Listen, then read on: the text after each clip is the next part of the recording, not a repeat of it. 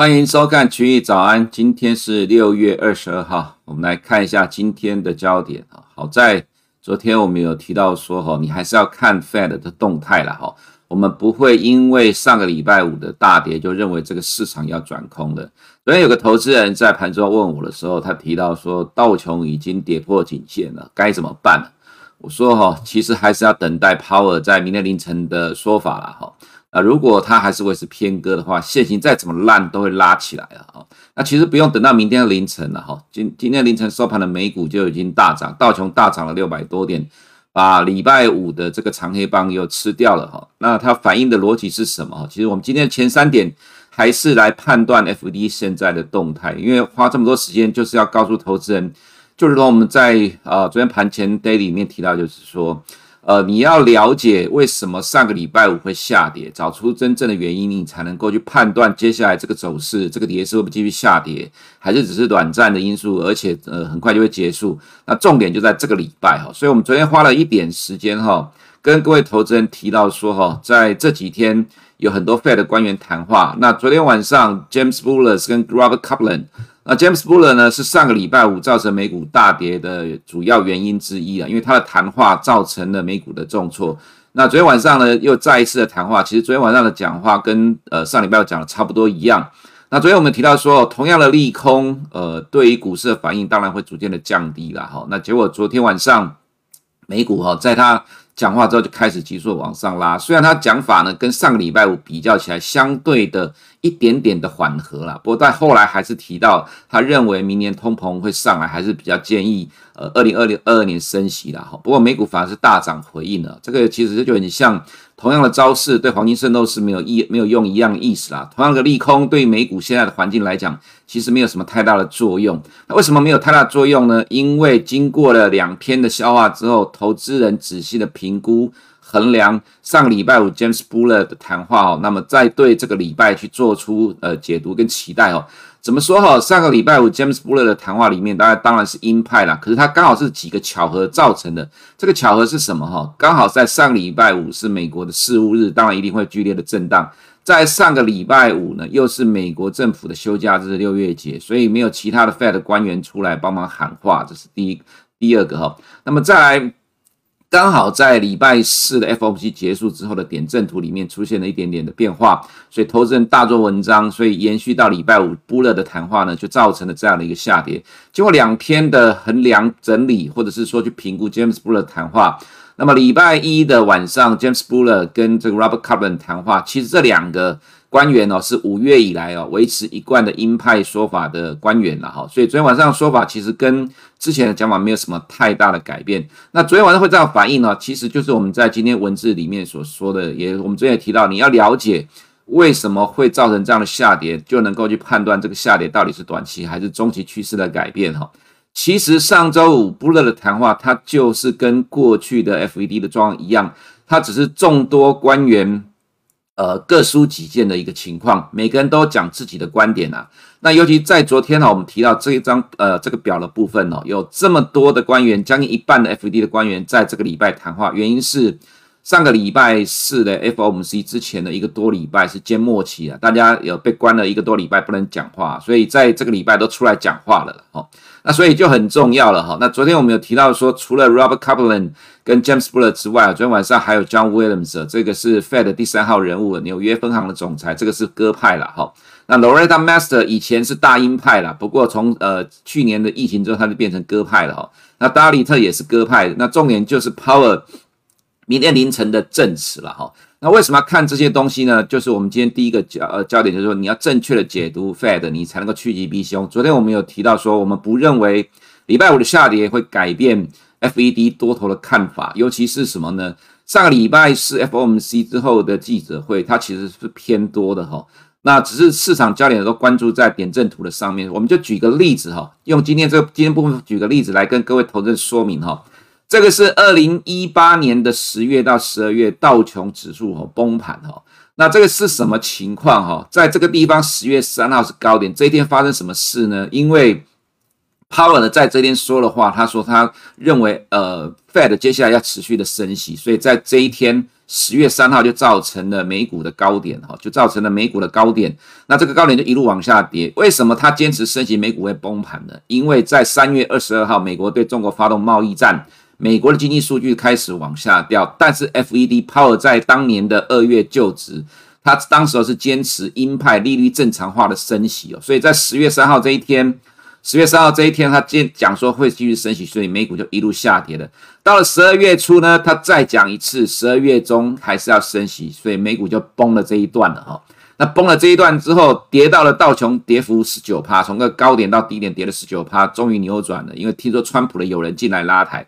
我的意思是说哈，从二零一五年的升息循环以来到目前为止哈，在这个长达五六年的过程当中。FED 的态度对于市场来讲，基本上都是友善偏多的哈。只有这一次，二零一八年的十月到十二月，新任的 Fed 主席 Powell 坚持利率正常化，在这边坚持升息，但是美国经济已经开始趋缓了。我还记得当时候在十一月的时候，德意志银行出一篇报告说，在二零一八年是美国金融呃是国际金融史上百年以来第一次出现。百分之八十以上的金融商品全部都下跌的状况，原因是什么呢？就是美国对中国打贸易战，也就是说，在这过去的二零一五年第一次升级循环到目前为止，哈，只有一次在这个时间点，在二零一八年呢，FED 对市场是不友善的，因为它要达到利率正常化，也就是非常强硬的鹰派，不然其实大部分的时间都是鸽派。这也是我昨天所提到，其实，在呃听完明天的凌晨听证会之前，我们不会改变。FED 支撑市场的看法，因为现在的 FED 没有道理把股市打下去，尤其在美国的就业状况还没有回到正常，呃，他们认为的充分就业的情况之下，现在就要转成呃强硬的鹰派把美股打下去，我们觉得这个几率是非常的低哈。我们再举一个例子哈，这个是二零一五年十二月十六号的点阵图，为什么拿这里当做例子呢？因为这个是二零一五年十二月十六号是这一次呃，就是说在。QE 结束之后的第一次的升息的开始，那我们可以看到，当时候的点阵图哈，预当时候是升息的一码之后，预期二零一六年整年哈，这个是零点三七五利率中位数哦，预期二零一六年到年底的利率中位数是一点三七五，意思就是说，当时候的点阵图认为二零一六年会升息四次，升息一呃升息一个 percent 左右。结果到了整个二零一六年结束之后，FED 只有在二零一六年里升息一次，原因是什么呢？因为二零一六年的六月有英国脱欧公投，当时候的杰尼耶伦担心这个不确定因素会造成美国经济受到冲击，所以不敢升息。结果这个点阵图预期的四次的升息，到最终只升息了一次，点阵图的差距非常的大了，跟最终实际结果差距非常的大。这也是为什么这么多年在这几年以来，哈，FED 的主席像包括上个礼拜四的记者会。Powell 都提到，点阵图只是参考，不是预测未来利率动向的依据。但是没有办法，在上周四的这个 FOMC 之后，市场还是认为，呃，二零二三年的升息预期比之前变得更加的鸽派。本来是没有升息的，变成要升息一次到两次，所以造成上个礼拜五的重挫。刚好碰到 James Buller 讲这些东西，只是要说哈，这是刚好很多的凑巧。发生在同一个时间点，所以造成上周五的重挫。但是你要去评估现在的 FED 到底要不要让美国股市进入一个大幅度的修正？我们个人觉得不会。为什么呢？因为还没有到达充分就业失业率的状况，非农业就业人口连续两个月不如市场预期的情况之下，现在要开始让呃转成强硬的鹰派，让美股下去，我们觉得太早了啊！尤其是像美国经济复苏还不稳定的情况，再加上 Delta 的变种病毒哈，所以正确的解读。Fed 的动态是非常重要的关键，就像五月十二号美股的崩盘，呃，不是崩盘，重挫，因为 CPI 的数据，当时我们就提到说，接下 FD 的官员的回应很重要，结果美股只跌了一天，就在 Fed 的官员强力的喊多情况之下，又拉起来了哈。所以今天第一个焦点是什么哈？呃，今天第一个焦点就是说，我们认为说要正确解读 Fed 才能够趋吉避凶。今天凌晨美股的大涨，昨天我们并没有说今天会涨啊，原因是因为。呃，我们认为要等到 Power 的证词的内容了。那如果说你能够预测到今天晚、昨天呃今天凌晨收盘会大涨，那你就真的是神了。你也不要看我们节目了，因为你太厉害了哈。那 Power 在呃明天晚上的这个呃听证会啊，他证词提前在今天凌晨的四点公布了。他提到说，通膨近期显著上升了哈，但是通膨预期将回到 Fed 的目标。这个跟之前所讲法没有什么太大改变。重点在于。房地产行业强劲，企业投资增速稳健，将竭尽所能完成经济复苏。所以，FED 现在第一个目标还是要维持美国的经济成长。那当然还有一个重点，就是要达到充分就业的失业率的情况。所以，其实明天凌晨两点钟，Powell 的证词已经提前公布了。所以，为什么现在美股的期货会上涨？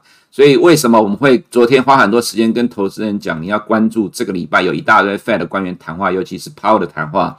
因为这很重要，关系到美股能不能维持接下来的多头走势。那当然，其实我们是认为乐观的啦，哈。所以今天这个走势当然就是乐观的走势。再是第二个，我们刚才前面提到说，在今天凌晨的三点钟有 John Williams，这个是纽约分行的总裁，他其实也是鸽派哈。他其实今天凌晨三点钟一直讲到五点钟，讲了一堆的话，重点是什么哈？我们把它看用红色的部分哦标出来哈。这边提到无法判断 FD 何时可以放缓购债的步伐。尚未就缩减购债的策略做出决定哦。那他提到正在讨论讨论缩减购债，这个其实跟上个礼拜四 FOMC 之后的记者会 Power 所讲的内容差不多一样了哈。那这边讲到说，距离 Fed 的缩减购债规模的标准还有很长的路要走。那另外一个是不应将上周 FOMC 的反应描述成缩减恐慌 taper tantrum。另外一个重点是 Fed 不选选择不为平均通膨目标设定公式。我以前对这个东西做过解读，我再讲一次，这个告诉你现在的 FED 是非常的鸽派，超级的鸽派。原因是什么？哈，举个例子，中国的通膨目标是年平均 CPI 三点零，均值三点零，年度的均值三点零才是超过通膨的标准。但是 FED 呢，没有给你定下它的定义，它它平均的时间是多久的时间？所以可以一年，也可以是两年，也可以是三年，至少我们觉得不会是六个月，也不会是一个月啦。他不给你下定义的话，就告诉你，他能够忍耐多久不升息是他来决定的。所以，所以当外界怎么骂怎么骂，他都不在意。他讲的平均通膨的目标是他自己决定。当他觉得不行了，他自然就会去升息。所以他告诉你的是，现在的 Fed 是非常的偏鸽的。这就是我们一直强调的重点。你要了解，要去观察 Fed 的动态到底有没有改变。没有改变，就继续看多这个金融市场。好，那么再来就是。今天凌晨上涨，就是市场重新评估六月十八号 James Buller 的谈话。那这个就是我们刚才前面所提到的。所以昨天晚上在他们两个讲话之后，同样利空反而让美国投资人积极的进场，因为这只是众多官员的谈话之一而已。整个 FED 现在还是偏鸽派的哈。再就是隔夜逆回购七千六百五十亿再创新高，我们认为其实不用过度解读啦。虽然过去一周很多人都在大高谈阔论调高了这个 IOER 的利率啊，坦白讲，我们看了很多次了哈，这个其实不需要放大解读啦，它不会去影响到目前的金融市场啦，想太多了。再就是被中国银行约谈之后，支付宝、工商银行等宣布不开展、不参加、呃不参与加密货币了哈，这个对比特币当然有点不利。再来是。台积电带衰的台股，哈，外资报告有这么重要吗？昨天台积电股价跌了三个 percent 多，今天凌晨的 ADR 收盘继续跌了一个 percent 多。等下在台股的部分会做个说明，因为时间不多了哈，赶快进入今天的其他的焦点的部分。那么照例还是要看一下升息预期了哈，因为你必须要看这个东西哈，你才能够去了解现在市场的动态。就如同之前在三月中的 FOMC 之后，我们提到的，其实你看到。二零二三的升息预期哦，它其实已经提前在反映二零二三年会升息一码了。可是很多投资人必须要等到点阵图才会有这样的一个感觉。实际上市场都在反应当中。那么对于二零二二年的状况来看的话，我们会认为说这只是跟随市场近期的情绪反应了哈。随着 Fed 持续的去阐述它的立场、澄清它的立场的情况来看，我们认为二零二二年的这个升息预期其实还是未来还是会掉下去的哈。那所以反映在十年公债殖利率呢？呃，今天凌晨就反弹了。那实质的殖利率走势一直比十年公债殖利率来得强，因为它反映了两个部分，一个就是未来经济成长的预期，一个是长期紧缩货币政策的预期。哈，长期紧缩是确定的啦。哈，即使是这一次只是讨论讨论缩减购债，但是八月九月正式讨论，二零二二年开始正式。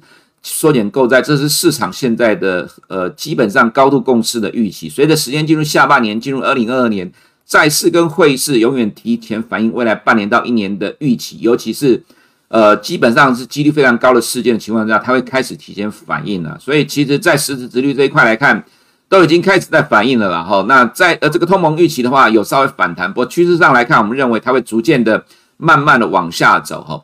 再来就是通膨预期的部分，这在这几天都有提到了。我们看一下美元指数今天跌了零点四 percent，有有一些声音说了哈，是 Ray Dalio 就是 Bridgewater 的这个老板呢，他提到说。呃，就利率政策的看法，他觉得除非出现负利率了，否则 Fed 不会更进一步的收紧货币政策了哈。那其实因为现在就是负利率的情况，不过我们认为通常会去影响的哈，大概就是 Fed 的官员了哈。那由民间的呃人士去主能够讲话，能够引导，我觉得这找理由解释来讲，我们看法就是短线涨多，短线强势大涨的关系了哈，震荡拉回整理。那欧元的话也是短线跌升的反弹了，黄金还是一样低档震荡啊，我们觉得当然没有什么上涨空间了，中期就是比较弱的走势。那银行股的话呢，跌升的反弹了哈，很多人在解读了。今天早上看到 Bloomberg 上面有提到说，这个公债殖率的利差缩减，它只是部分的原因，这跟我们看法一样啊。其实这一波下跌最主要原因就是呃提前公布财呃提前预警财报了哈，现在已经进入六月下旬了哈，财报才是主导。美国股市的关键因素了哈，那这个是呃道琼期货的走势哦。我们还是给投资人哈一个观念啊，其实呃美股期货它是二十四小时交易的，但其实它在不同时段都会受到当地的已开发市场的影响。比如说黄色这一条是昨天的日经指数哈，昨天一度跌了四个 percent，所以昨天的道琼期货虽然在上个礼拜五重挫之后，在亚洲时段它仍然是下跌的，可是，在接近收盘前。日经开始缩小跌幅，其实道琼期货就开始缩小的跌幅了哈。然后后在日经收盘之后就开始往上拉了。到了欧洲股市开盘之后往上拉，其实呃美股期货道琼也跟着往上拉了。所以走势上分亚洲时段跟欧洲时段了哈。道琼期货在亚洲时段跟欧洲时段都会被当地的已开发市场的走势影响。那当然到开盘之后就是自己决定自己的走势了。其实以目前这个走势来看，我们认为美股的走势。还是震荡偏强的走势哈，那道琼今天长红棒收复了昨天的呃呃礼拜五的跳空黑 K，也补了缺口了哈。那这只是近期的弱势，只是因为银行股提前发布预警造成的偏弱的关系。但是我们认为中期来讲啊哈，随着 S M P 五百跟纳斯达的强势，呃道琼其实也会被拉上去。那昨天我们提到说 S M P 五百短线跌破五十天均线之后会有多头抵抗。呃，其实它的确真的出现了。这个走势来看，我们认为这边震荡完之后没有意外，应该还是缓步的慢慢往上走高的走势。五十天均线有没有用了哈？其实技术指标要很多人用它才会发生效果，没有人用的技术指标其实是没有什么参考价值啊。你可以看到框起来的地方，基本上它都产生了支撑的效果。那这一波我们认为在偏多的 FD 支撑之下，美股还是缓步震荡垫高的走势哈。那大型科技股的走势也相对强势，今天 Apple 涨了一点四一 percent。Microsoft 呢再创历史新高，涨了一点二三 percent，这是前两大权值股哈。Amazon 呃跌了零点九四 percent，Alphabet 涨一点四 percent。虽然说 n a s d a 今天的涨幅没有像呃道琼来那么大，但也是因为这几天相对抗跌了哈，相对抗跌，所以涨幅没有那么大，也是正常情况。我们认为接下来第二季的财报对于 Nasdaq 这些大型科技股来讲是股价的支撑哈。SaaS 涨了零点六一 percent，幅度不大。但是我们认为，短线的震荡无碍中期的多头了。当然，这两天也有受到台积电的影响了哈。那等一下我们再讲台积电的部分。原油的话，今天涨了二点八二 percent 哈，原因是因为数据供应商哈，呃，这么数据看到了就是库欣的库存会降，像呃下降两百六十万桶，会达到二零二零年三月以来的低点了。蓝色这条是库欣的库存，红色这一条是美国原油的总库存了哈。库欣库存降的幅度比总库存还来的更大，这其实基本上。对原油来讲，现在就是利多了，所以我们之前有提到了哈，原油在这个部分的话，就一路一直往上走高，维持这样看法没有改变了哈。如果你有呃认同我们的看法的话，那就恭喜你有赚到了了哈。那至于在其他基本呃基本金属的部分来讲，走势就比较差一点了。那东中国的打压打压仍然还是主要的原因。玉米跟黄豆的话呢，暂时就是跌升的区间反弹震荡而已了哈，看不到太明显的趋势啊，中期。的话，我们认为可能随着供需的问题，可能还是比较偏空的情况。那至于在亚洲的动态，我们看到昨天外资在韩国卖了八亿美金，在台湾卖了十三亿美金。哈，印度呃虽然是慢一天呐，不过我们认为印度应该是唯一新市场里面不会被外资有卖大卖超的市场，因为毕竟外资一直非常喜欢印度，即使印度的爆发了这么强。为呃这么严重的疫情哦，还是持续买进印度，因为外资认为印度是一二十年前的中国市场哦。但是呢，呃新美元升值的话，对新市场的确整体来讲是比较不利的，压力就会集中在中国、台湾跟韩国这三个市场哈。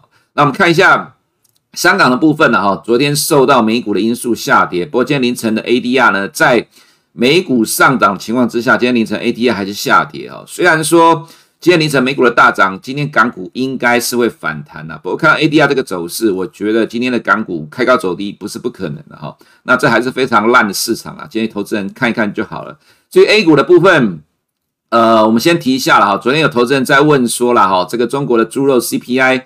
呃，价格下跌，所以是不是通缩了？我们要讲一下，这个是中国的 CPI 部分里面有猪肉了哈，粉色的是猪肉，负二十三点八。那这个蓝色的部分是食品的部分，黄色部分是非食品了哈。猪肉占整个 CPI 大概二点五个 percent 然后食品的部分整体大概占十九到二十 percent，那剩下八十 percent 呢都是非食品的部分，所以你说通缩，严格来讲只有猪肉这一块而已啦，其他非八十，其他八十 percent 快速的往上走。那为什么呃，中国其实现在要开始打压原物料的价格？原因是什么？因为你看到 PPI 大幅度的上升，担心未来这个部分会传导到中国的 CPI 里面啊，所以中国现在不是通缩了啊，只是纯粹只是因为猪的价格在下跌的关系，所以不要产生误会了。至于这个存款利息那个部分，对于中国股市没有影响了。原因是什么了哈？中国现在讲得很清楚，严控金融风险了。所以金融股一直跌啦，大概就是这么简单啦，不用期待金融股会有什么利多了啦。哈，A 五十也是受到金融股的压力了，持续往下掉，所以昨天破了两百天均线，今天应该会跟着美股反弹了。不过我们认为弱势反弹几率高了哈。那如果真的是弱势反弹的话，你就不用期待太高。对于 A 股的看法，我们还是认为相对上比较保守了。现在全球股市里面最强劲的还是美股跟欧洲股市了哈。亚洲市场的话，如果在美元升值的情况之下，更加不利啊。长期来讲，外资会有调节的压力了哈。那昨天台湾公布的外销订单年增率还是持续的成长的哈。不过，如果以现在这个情况来看的话，其实看起来这个外销订单的年增率有点趋缓的情况。那今天呃，媒体有提到说 NB 这一块呃开始有趋缓，的确是这种情况。当然，缺料也是个原因。不过，以经过了这样的一个高成长角度的情况来讲，现在趋缓也是正常的情况。